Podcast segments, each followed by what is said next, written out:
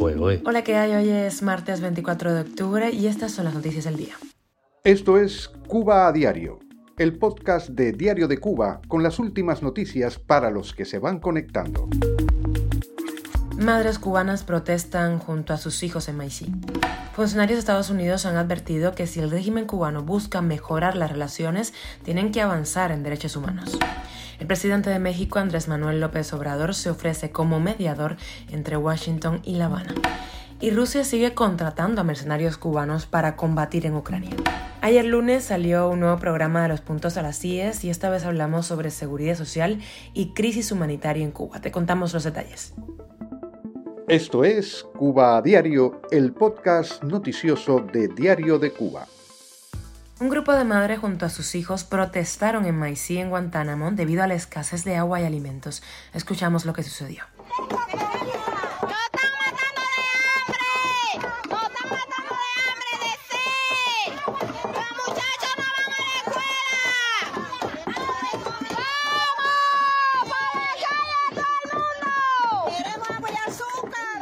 Presuntamente el jefe de la policía local reprimió a los manifestantes rodeado de varios agentes y amenazó con golpear a quien lo tocara. Este tipo de protestas ya ha ocurrido en Cuba en los últimos años.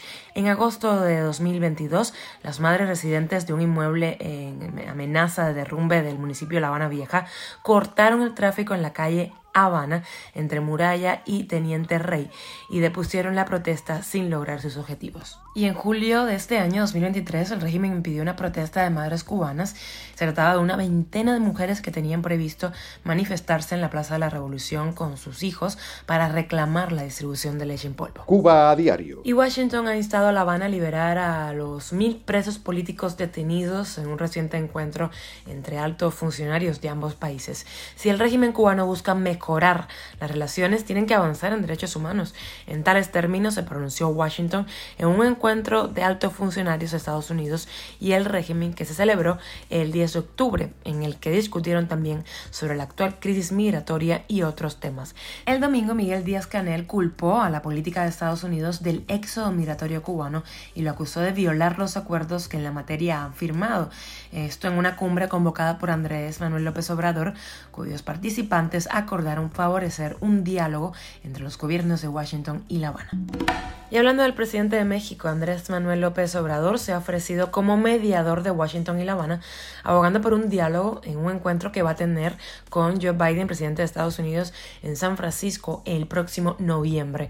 El presidente mexicano condenó la política de sanciones que mantiene Washington hacia el régimen castrista desde hace más de cinco décadas y cuestionó la suspensión de diálogo bilateral que se dio luego del gobierno de Barack Obama. El mandatario dijo que iba a tratar este tema con Biden. Estaremos un pendientes a ver qué pasa.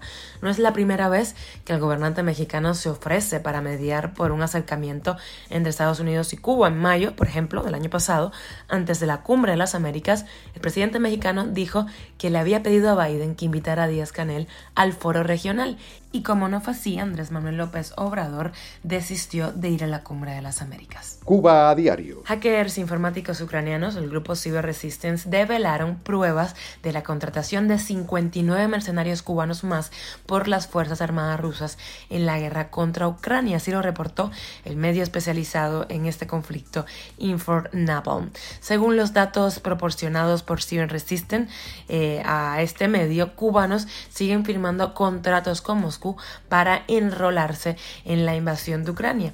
Este medio fue el que expuso la identidad de 200 mercenarios cubanos reclutados en las filas de las Fuerzas Armadas rusas.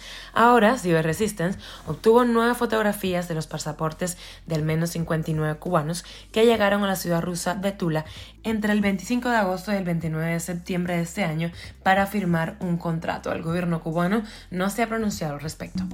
La crisis alimentaria que sufren los cubanos no deja de agravarse. ¿Qué pasaría si se eliminaran todas las restricciones internas al sector no estatal? Lo analizamos en el programa semanal de Diario de Cuba, Los Puntos a las CIES, con el director del Observatorio de Derechos Humanos 4 Métrica, Sergio Ángel. Lo escuchamos. Y lo preocupante al mismo tiempo es que ningún organismo internacional está sentando la voz sobre lo que está sucediendo en Cuba, sobre la grave situación alimentaria en Cuba. el mismo mapa de hambre registrado por el Programa Mundial de Alimentos reconoce que en materia de consumo hay una situación moderadamente leve en materia de alimentación. Esto deja ver que básicamente la situación es positiva en Cuba, mientras otros países en materia de puntos críticos sí aparecen registrados allí. Nuevamente, como lo hemos planteado en otros programas, básicamente la razón de esto es la forma como se mide dentro de Cuba, utilizando eh, eh, eh, en este caso, lenguajes de, o, mejor dicho, modelos predeterminados donde se establece, por ejemplo, tasas de cambio fijas, que por supuesto en este caso no existen en Cuba. Mientras que el Programa Mundial de Alimentos establece, por ejemplo, que la tasa de cambio en Cuba está en 24 pesos por, por CUC, pues ya está sobre los 250 pesos. Eso quiere decir que pues la realidad que se está manifestando precisamente aquí a través de inteligencia artificial no es una realidad de lo que viven a diario los cubanos. Esto es Cuba a Diario, el podcast noticioso de Diario de Cuba, dirigido por Wendy Lascano y producido por Raiza Fernández. Muchísimas gracias por informarte con nosotros en Cuba a Diario. Estamos contigo de lunes a viernes y nos escuchamos mañana. Yo soy Wendy Lascano, desde la parte técnica, Raiza Fernández. Un abrazo.